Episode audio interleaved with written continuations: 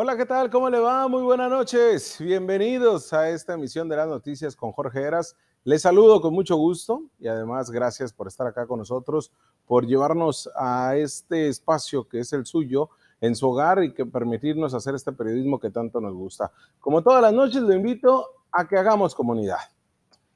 El análisis que hacemos en este espacio forma parte del ejercicio periodístico que tanto nos gusta con documentos, testimonios, con cifras oficiales, cifras también que nosotros hemos conseguido basándonos en investigación y en solicitudes de transparencia, en declaraciones de funcionarios, en activistas y especialistas, pero le decía, sobre todo en esa investigación que hacemos sobre cada tema.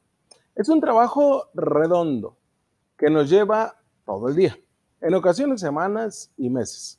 Nos lleva a eso proyectárselo acá, obviamente de la mano de este gran equipo de profesionales de la comunicación, a través de la imagen y el audio se lo llevamos con la mejor calidad.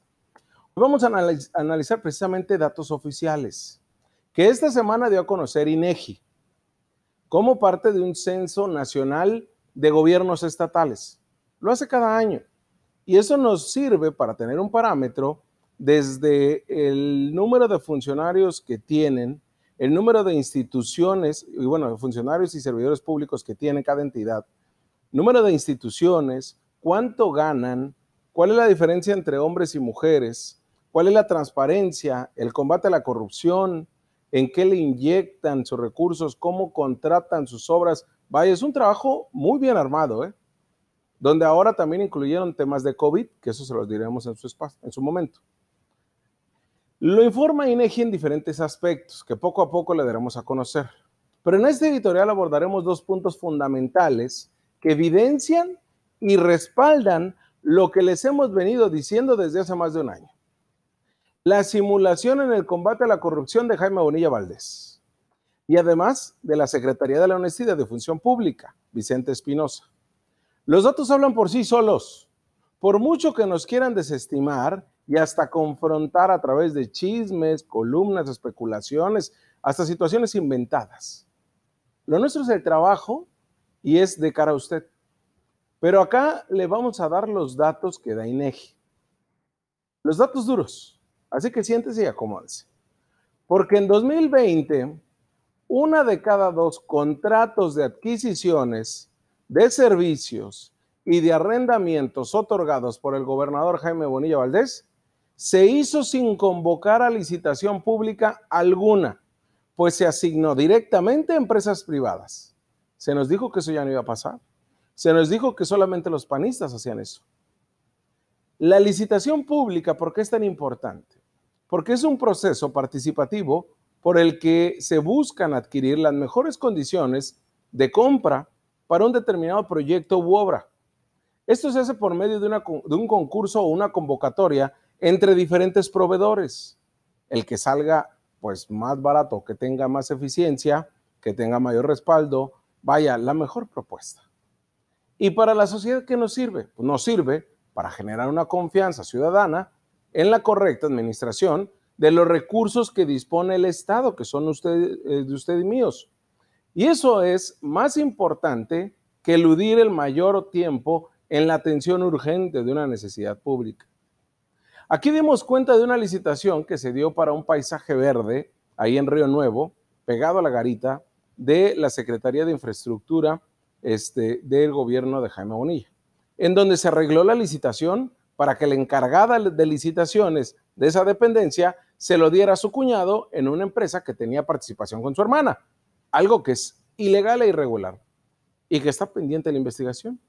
Bueno, durante los primeros ocho meses de la pandemia, el gobierno de Baja California formalizó contratos por casi 4 mil millones de pesos, de los cuales el 44% se entregó de forma directa a empresas, casi casi sin ver. Checa el portador.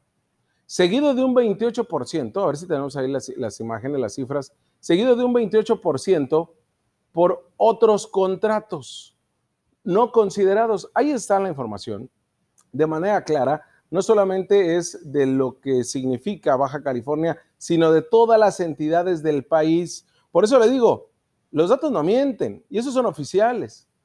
Solo que de, de esos datos partimos nosotros para seguir nuestras investigaciones. Pues bueno, le decía, ese 28% lo dieron por otros contratos no considerados dentro de licitaciones públicas o invitaciones restringidas, cuando menos a tres proveedores. Vaya, no se hizo nada. Ese es el informe de INEGI que usted ve en su pantalla. Ante esa inacción de la Secretaría de la Honestidad y Función Pública, de la Administración Estatal y de la Auditoría Superior del Estado, porque está a ojos de todo, todo mundo ve, pero nadie hace nada, se contrataron 3.900 millones de pesos en adquisiciones, arrendamientos y servicios 2020. Este Censo Nacional de Gobiernos Estatales documentó que el mayor monto de los recursos erogados por el gobierno baja californiano correspondió a asignaciones directas por 1.700 millones de pesos, que representa el 44%, seguido de 1.300 millones por otra vía que le digo sin definir cuál, pero no fue con proveedores, con una licitación, ¿eh? Ese es el 28%. 989 millones de pesos mediante licitaciones nacionales e internacionales y 76 millones para invitación restringida cuando menos tres proveedores. Únicamente el gobierno de Jaime Bonilla, bajo la complacencia de todo mundo, licitó uno de cada cuatro contratos gubernamentales durante 2020. Así lo da a conocer el informe de INEGI. Uno de cada cuatro solamente lo hizo de manera transparente. Ahora sí puso las cartas sobre la mesa y vieron mejores proveedores. Solamente uno de cada cuatro.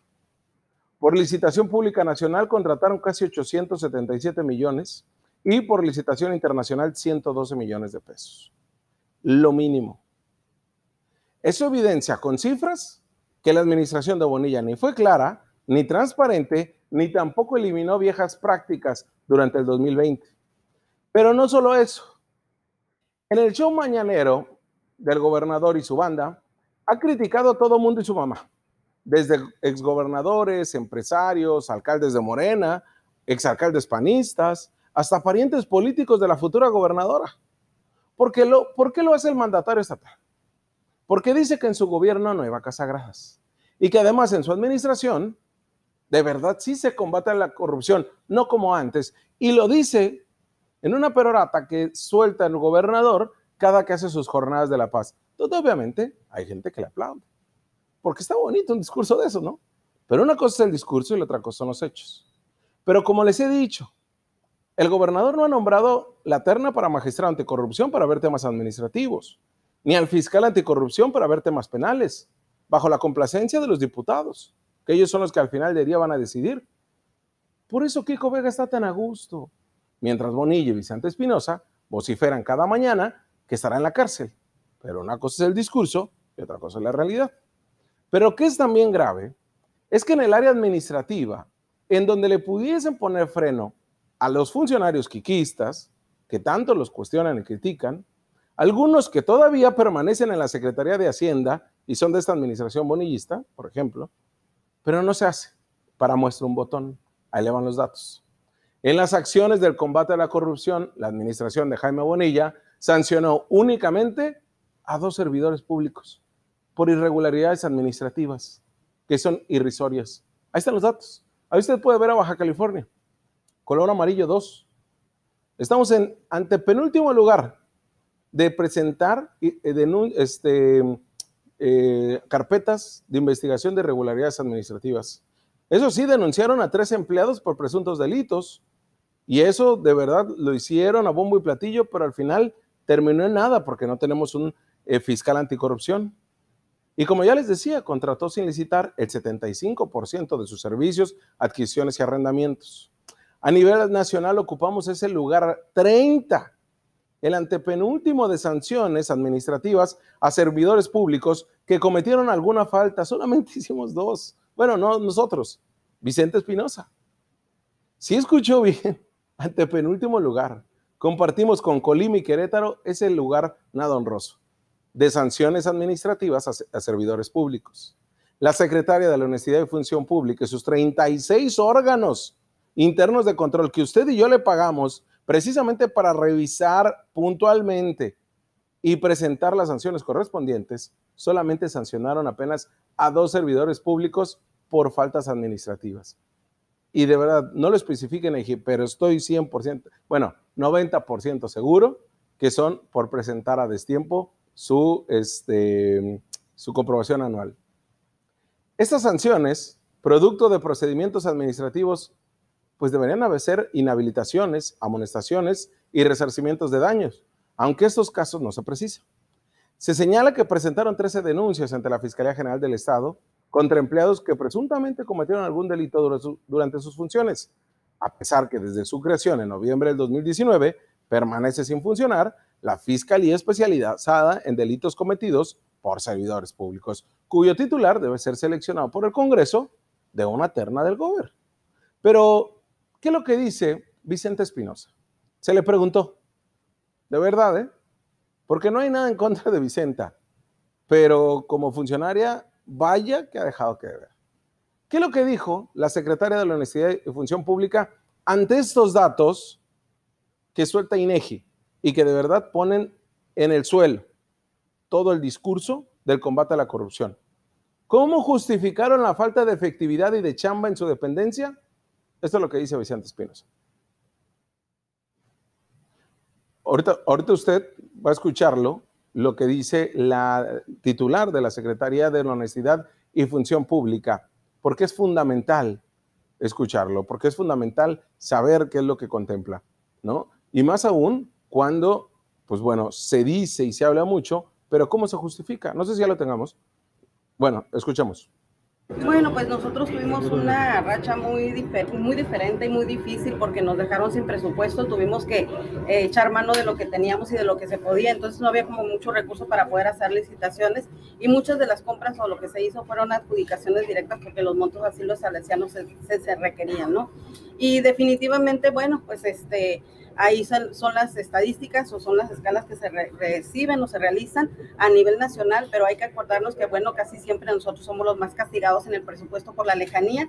A nivel central siempre tienen más oportunidad, más recursos, y bueno, esos son los, los datos y los números, ¿no? ¿Usted le entendió? Yo no. Yo sé que usted tampoco.